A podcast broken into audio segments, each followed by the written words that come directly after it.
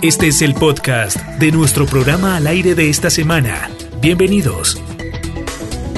Atención a las medidas tributarias temporales otorgadas mediante el artículo 7 del decreto legislativo 7678 el 20 de mayo del 2020 en el marco de la emergencia sanitaria y económica que vive el país derivada de la pandemia por COVID-19, la alcaldía de Arauca adopta las disposiciones que alivian el pago y la recuperación de cartera. Esto lo dio a conocer eh, el secretario de Hacienda del municipio de Arauca, el doctor Javier Camejo. Muy buenos días a todos los oyentes de esta prestigiosa emisora, Adriano 70, darles los agradecimientos ustedes, señores periodistas, por darnos esta oportunidad de comunicarle a toda la ciudadanía y, difundir y incentivarlos a acercarse a la administración a gozar de estos alivios tributarios que el gobierno nacional a través de sus decretos legislativos como es el decreto 678 del 20 de mayo del 2020 en el cual pues le está brindando un descuento sobre el capital del impuesto y una condonación del 100% de los intereses hasta 31 de octubre en todo lo que respecta a los impuestos territoriales, eh, pues, los encontramos los principales de nuestra administración, de nuestra entidad territorial, el impuesto predial, el impuesto de industria y comercio y alumbrado público. La invitación es realmente que se acerquen a la administración en la ventanilla única tributaria que ya aperturamos el día de hoy en un horario de 8 a 12 del mediodía y de 2 a 5 de la tarde. Igualmente pues estamos proyectando la apertura en, en previa aprobación del Banco de Bogotá, la oficina que se encuentra en el interior de la Secretaría de Hacienda, cumpliendo con todos los protocolos de bioseguridad para poderles prestar un servicio oportuno y pues eh, el ahorro de tiempo y también algo más de seguridad y tranquilidad al acercarse a la administración a presentar sus respectivos pagos y colaborarle a la ciudadanía de nuestra amada ciudad para poder cumplir y que se verán reflejados pues también en los datos de funcionamiento de la administración como en los proyectos de inversión a los cuales tienen acceso a la comunidad. Secretario, ¿cuántos recursos podría percibir el municipio de Arauca con esos alivios tributarios donde la gente se coloca al día en estos eh, impuestos a los cuales eh, apunta el municipio de Arauca? Sí, eh, tenemos, Juan Carlos, inicialmente en lo que hemos presentado tanto para la aplicación del decreto 678 y como también la adopción de la ley 2010 del 2019, que esta sí es una ley que viene reemplazando la ley de financiamiento, que fue pues eh, declarada, pues, que no le dieron continuidad, eh, por lo cual en nuestro impuesto principal, que es el impuesto predial, tenemos una cartera aproximadamente de los 3.207 millones de pesos y unos intereses de, 3.700 millones de pesos. Eh, la, la idea o la invitación, la invitación y pues en lo que busca el gobierno es, aliviar en las entidades territoriales el efecto de esta pandemia, en el cual buscar liquidez y también eh, liberar la carga tributaria que tienen los contribuyentes, es como un beneficio de doble vía,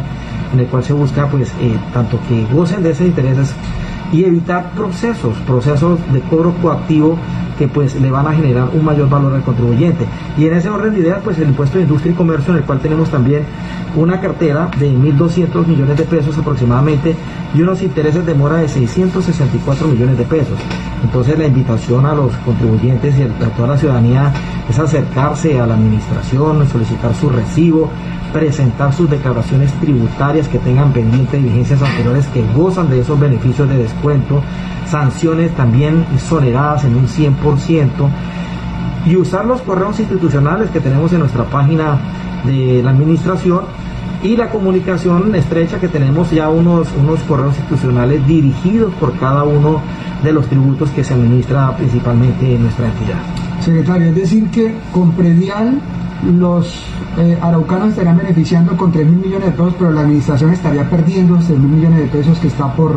por, eh, por intereses. Y lo mismo pasaría con eh, industria y comercio, que serían 600 millones de pesos. Los comerciantes se benefician con los 600, pero la administración deja de percibir esos 600 millones, pues estamos hablando de unos 3.600 millones de pesos. Sí, Juan Carlos, podría darse que la administración se va a sentir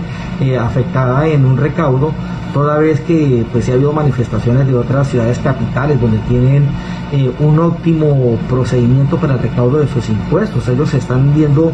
eh, vulnerados porque sí son eficientes para el recaudo. Hay una cultura. en nuestro municipio está en ese proceso de sensibilización y socialización. La administración anterior hizo un esfuerzo enorme en impulsar, eh, digamos, programas como de omisos e inexactos, programas de fiscalización que están dando sus resultados y que la ciudadanía los ha sentido y el cual también le ha generado a la administración un buen recaudo. Y sí se ha notado y se ha podido evidenciar el buen trabajo que se hizo en ese aspecto eh, de nuestro doctor Heriberto en la administración anterior. Eh, esta administración le da continuidad a estos procesos de fiscalización. Eh, el tema de la pandemia ha generado, digamos, esa brecha para que los contribuyentes lo aprovechen la administración que ha hecho, ha hecho adoptarla, ¿sí? acogerse a esto y a darle aplicación inmediata a estos descuentos de los cuales pues hasta el momento y para beneficio de los contribuyentes pues en su control de legalidad todavía está vigente y no ha tenido ningún inconveniente. De todas maneras sí hay, sí hay ciertas eh, ciudades capitales que tienen su óptimo recaudo, se han sentido vulneradas en, en su recaudo. Pues para nosotros la administración en estos momentos compartir el concepto